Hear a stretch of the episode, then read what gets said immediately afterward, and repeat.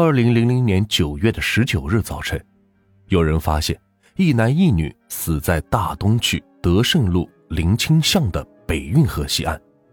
死者为住在德胜路勤劳一巷的李某，男，五十七岁，和住在大东区工农路的刘某，女，四十一岁。刑警在现场发现，二人都是左胸部和左颈部中刀，刀都是准确的刺破心脏。导致被害人失血过多而死亡。两被害人的衣都被翻过，刘某被强奸。刘某的一台二四型红色斜梁自行车在其被杀后失踪。二零零二年十月十七日凌晨，有市民发现一对男女被杀死在沈阳某大学学院实习基地植物园内。死者为住东陵区马关桥的李某，男，五十二岁。和住在天柱山小区的陈某，女，五十二岁。歹徒在李某的颈部刺入了两刀，在陈某的颈部和背部刺中三刀，两人都是被刺破动脉，导致大失血死亡。陈某被强奸，陈某骑来的紫花色二六斜杠自行车丢失，警方分析，自行车被杀人者骑走。运河杀人、强奸、抢劫案是频频发生。引起了沈阳市公安局和辽宁省公安局的高度重视。办案人员经过侦查和技术串联后发现，这一系列的恶性案件系一人所为。作案者为一个矮个子男人，北方口音，眉间有川字褶皱，经济状况较差，估计是流窜人员或是外地来省的打工人员，可能是骑着一辆自行车活动。男子行凶时使用的是一把十厘米以上的单刃刀具，专抢在运河边谈情说爱的男女恋人。许多案件是在杀人抢劫后监尸。随后，沈阳市公安局将此案确定为二零零二年串联五十四号案件，并展开重点攻坚。除了根据掌握的线索追踪歹徒行踪外，沈阳警方。在易发案的河运、公园等地展开了大规模的二十四小时不间断的巡逻布控。那段时间，凡是有运河经过的区域，每天都会有大量便衣警察进行化妆侦查，但案件始终是没有突破性的进展。时间一天一天的过去，案子依然在发。这时，一场轰轰烈烈的名为“百日会战”的专项斗争。于二零零三年七月在全省展开，辽宁省公安厅将此案确定为全省三号公案，全力攻坚。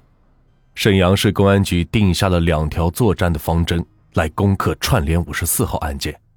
在第一条战线上，沈阳各级公安警官、各警种、各部门按照市局的统一部署，加大巡逻守候力度，在公园等。一发案地采取化妆侦查和跟踪布控的手段展开侦破，并控制犯罪，组织警力根据犯罪嫌疑人的体貌特征和作案规律，对嫌疑人可能出现的藏匿的地方进行全面排查。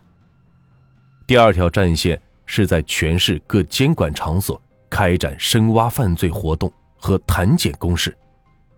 战役打响后，大东区公安分局看守所管教员。刘长凯发现，因抢劫摩托车被抓的在押人员赵某情绪反常。七月一日，赵某终于开口要检举一个叫王强的人。据赵某说，王强三十来岁，原住在铁岭的开原。这个王强个子不高，但是心狠手辣，曾多次在公园抢劫。王强外出的时候，经常携带着刀具，骑自行车外出。好穿一双黄胶鞋。据赵某回忆，他曾看见过王强拿着一条带血的项链和很贵重的手表。王强说是抢来的。二零零一年夏季的一个下雨天，王强曾约赵某去二环一带抢劫，但因时机不成熟，没有得手。事后，王强还给他讲了一通抢劫的经验，告诉他在下雨天可以到公园的凉亭里去抢劫，很容易得手。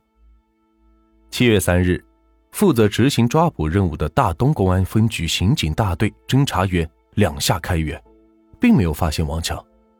二零零三年七月十四日，侦查员再次赶赴开远，王强在他母亲家所在的马家寨乡腰堡村出现。